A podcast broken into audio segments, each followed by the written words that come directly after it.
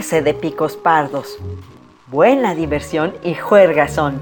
Y si no, que tire la primera piedra quien de joven no se fue de antro. De unos años a la fecha, en México se utiliza esta palabra para sustituir a la disco o discoteca. Antro viene del latín antrum, que significa cueva, gruta o caverna. Para el ciudadano de a pie se refiere a cualquier establecimiento oscuro, repelente y de mala reputación. Un lugar de reunión de gente de mal vivir y delincuentes.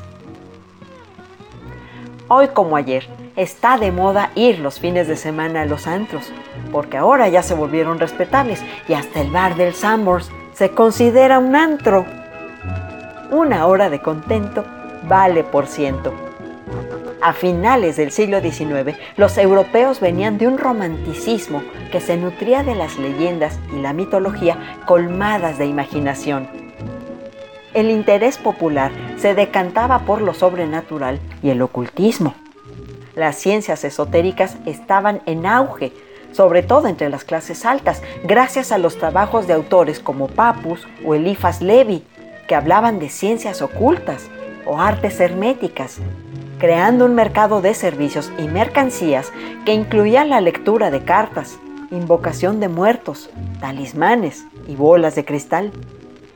Es así que en la colina de Montmartre, al lado derecho del río Sena, el barrio tenía un aire más bien de tugurio, rompe y rasga y mala muerte.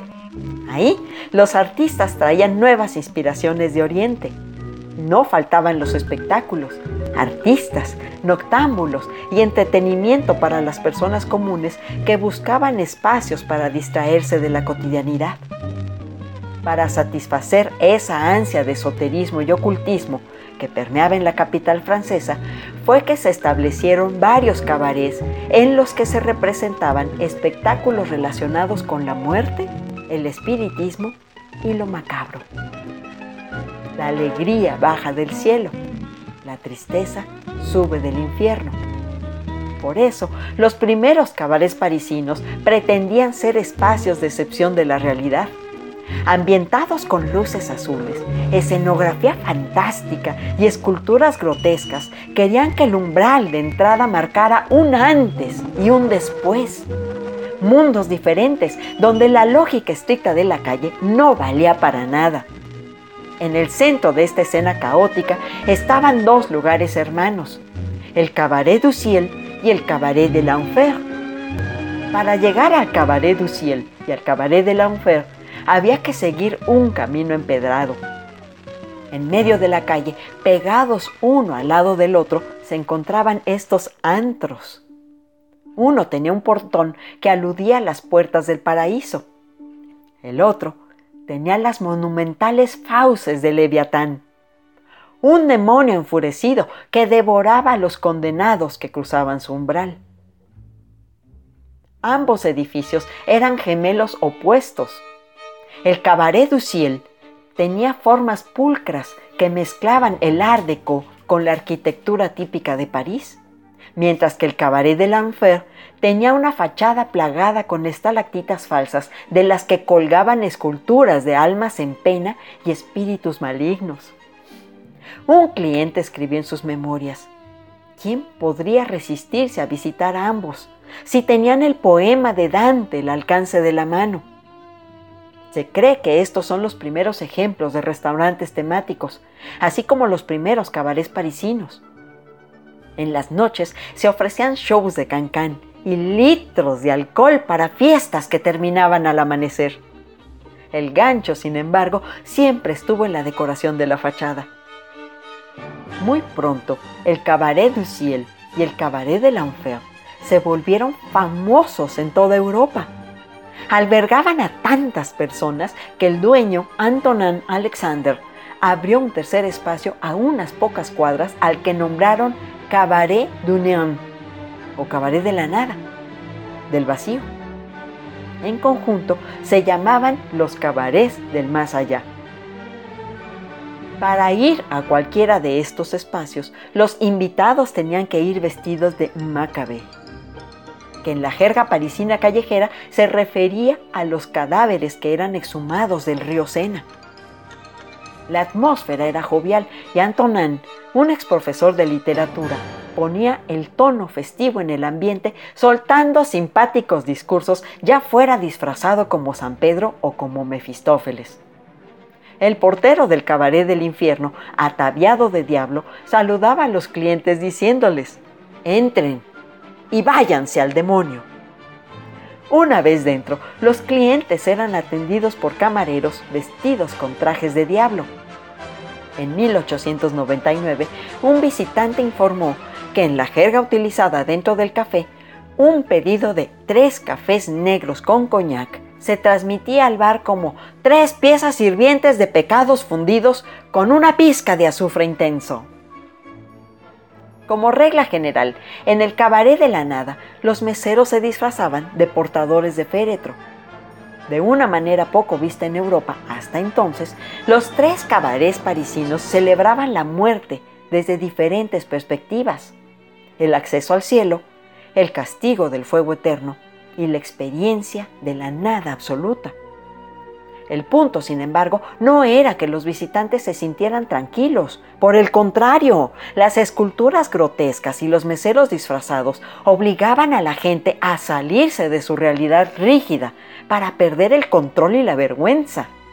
Por ello, en lugar de mesas para cenar, había ataúdes y en vez de bebidas alcohólicas había muestras de cólera asiática una vez entrada la noche, espectáculos de monólogos sobre los horrores de la muerte y shows de cómicos dominaban el escenario.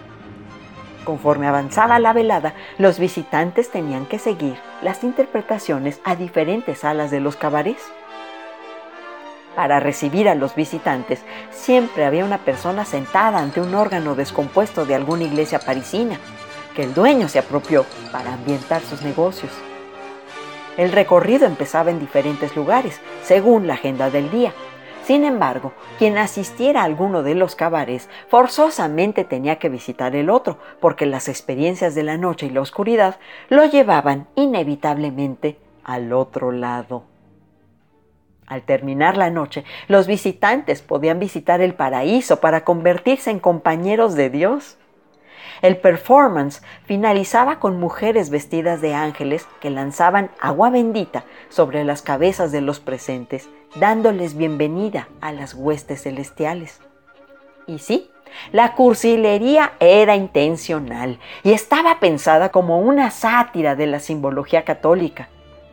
El éxito de los cabarets del más allá fue tal que gente rica empezó a visitar Montmartre y los artistas, obreros, músicos y gente con pocos ingresos que originalmente visitaban el barrio dejaron de ir.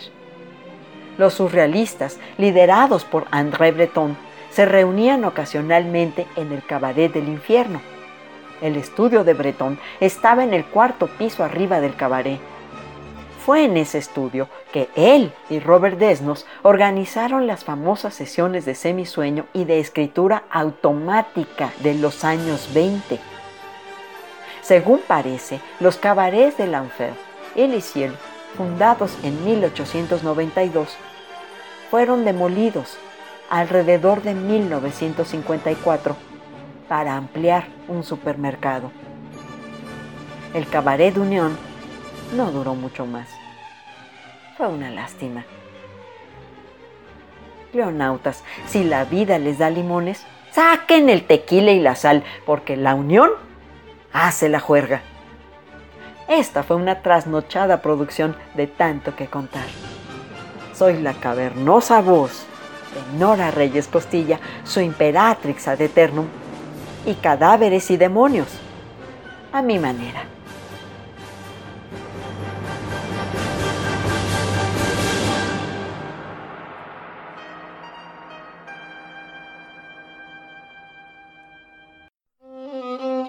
Cada hombre es una humanidad, una historia universal. Y como la historia es maestra de vida, queremos que conozcas y saborees la historia por medio de refranes, datos curiosos, biografías, chimentitos, palabras raras y todo aquello que nos forma como personas. Tanto que contar es un espacio campechano y digerible en el que Nora Reyes Costilla los deleitará en breves cápsulas con su bella y argentina voz. Escúchame a través de la radio del Colmich www.radiodelcolmich.com. Se van a enamorar.